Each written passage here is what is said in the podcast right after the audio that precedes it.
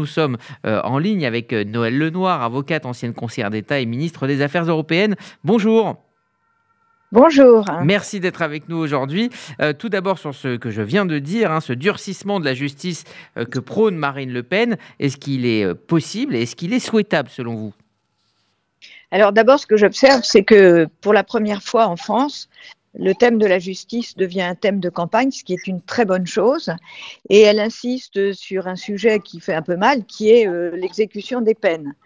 Euh, je pense que, en fait, Emmanuel Macron est aussi euh, convaincu de cela. La seule différence, c'est qu'elle a une attitude totalement répressive, à mon avis, euh, légèrement irréaliste, qui est de n'admettre aucune réduction de peine. Je pense que même les gardiens de prison ne seraient pas d'accord avec cela parce que ça crée évidemment dans les prisons, sauf à avoir des quartiers de sécurité généralisés, qui n'est pas une bonne solution comme aux États-Unis, je pense que ça, créerait dans les prisons, avec une surpopulation pénale, une atmosphère euh, dangereuse et irréaliste.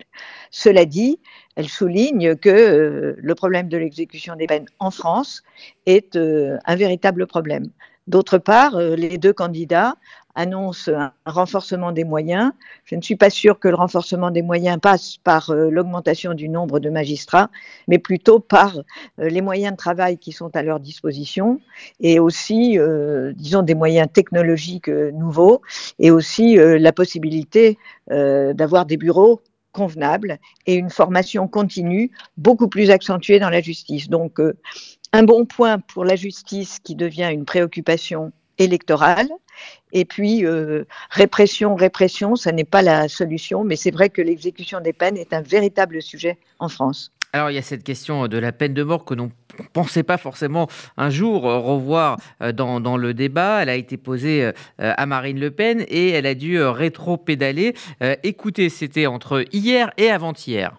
Vous pourriez faire un référendum sur la peine de mort? On ne peut pas, c'est anticonstitutionnel la question de la peine de mort pourrait passer par un référendum, ben, tout pourrait passer par un référendum.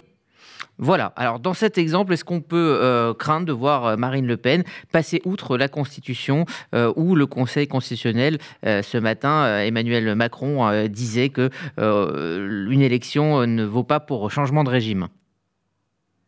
Non, mais ce serait tout à fait dramatique qu'on revienne sur la peine de mort. Ça nous isolerait totalement en dehors de l'aspect humain euh, ça nous isolerait totalement euh, en Europe, puisque c'est un engagement euh, vis-à-vis du, du, Conseil de l'Europe, du protocole additionnel du Conseil de l'Europe.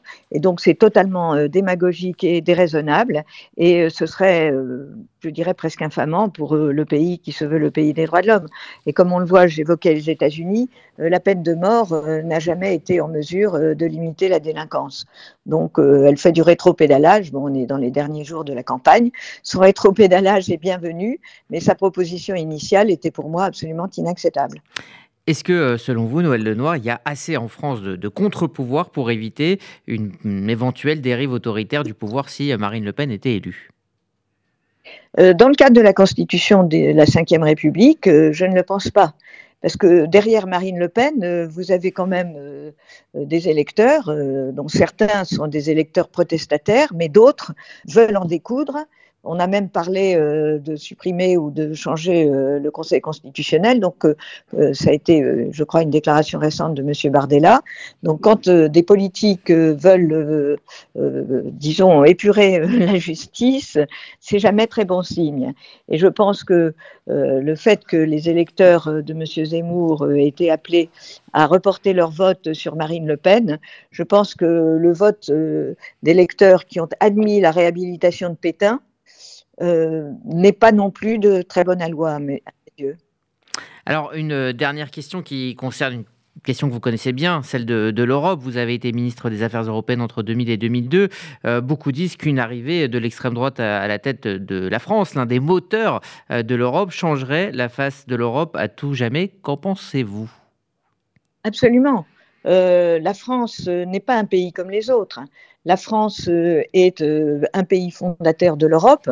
Et d'ailleurs, euh, contrairement à ce que parfois certains électeurs ou même peut-être Madame Le Pen pensent, le général de Gaulle s'est toujours inscrit à la fois dans une ligne beaucoup plus atlantiste qu'on ne le pense pour des questions de sécurité, en dépit de la sortie de l'OTAN, et aussi euh, dans euh, le projet européen qu'il n'avait pas conçu et euh, avec lequel il n'était pas euh, spécialement d'accord euh, au début.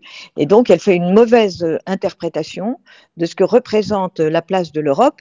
Imaginez que nous sommes aujourd'hui le seul pays européen au sens de l'Union européenne, membre du Conseil de sécurité, et que notre vocation, elle est d'avoir un leadership européen. Et je pense que ce qu'elle propose en matière euh, européenne est une régression absolument incroyable euh, qui nous mettrait pratiquement avant euh, 1958. Et cette euh, Europe des nations qu'elle propose également, est-ce qu'elle est, qu est possible? C'est-à-dire une, une renégociation de, de, de, de la structure européenne autour d'États-nations? Non, mais comme, vous n'êtes pas sans savoir que M. Vladimir Poutine a remis euh, l'Europe au goût du jour, que, que jamais l'unité euh, de l'Europe euh, n'a été ce qu'elle est aujourd'hui, que même monsieur, que, que, que aucun pays euh, ne songe à quitter l'Europe, plutôt l'Ukraine qui demande euh, à en être membre selon une procédure accélérée. Donc tout ceci n'a absolument aucun sens. Et quant à assurer la primauté euh, du droit constitutionnel national sur le droit européen, c'est un double non-sens. D'abord parce que l'Europe est un espace de droit avec une harmonisation des législations euh, qui a permis de créer un marché économique qui a été au bénéfice de nos grandes entreprises. La France est un des rares pays euh, à avoir de très grandes entreprises qui se déploient en Europe, donc c'est bien à notre avantage.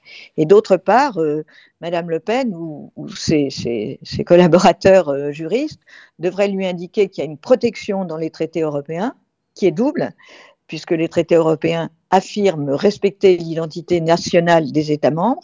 La première protection, c'est l'identité constitutionnelle euh, de la France, qui est protégée. Euh, et récemment, d'ailleurs, le Conseil constitutionnel a, affirmé en matière de sécurité publique assurée par euh, la puissance publique qu'aucun texte européen ne pourrait prévaloir dès lors que euh, ce principe de, sécurité publique, de l'identité constitutionnelle de la France serait en cause. Donc il y a quand même une protection par rapport au droit européen. Et il y a aussi ce qui a été affirmé par le Conseil constitutionnel en 2004 à propos de feu euh, le traité constitutionnel, la Constitution européenne qui a été rejetée par référendum, à savoir que la laïcité et le rejet du communautarisme sont deux principes qui relèvent des, des, traditions constitutionnelles nationales et que ces principes ne pourraient pas être violés par le droit européen. Donc il y a déjà quand même un certain nombre de, verrous et, revenir en arrière sur la construction européenne telle qu'on l'a bâtie euh, depuis euh, 80 ans ou 75 ans, euh, c'est absolument un non-sens. Et quand on est patriote, quand on est pour euh, la souveraineté française. On sait que cette souveraineté est beaucoup plus forte à l'intérieur de l'Europe que si nous étions isolés dans le monde. Malheureusement, on n'est plus un très grand pays et l'empire napoléonien, euh, on ne va pas le reconstruire.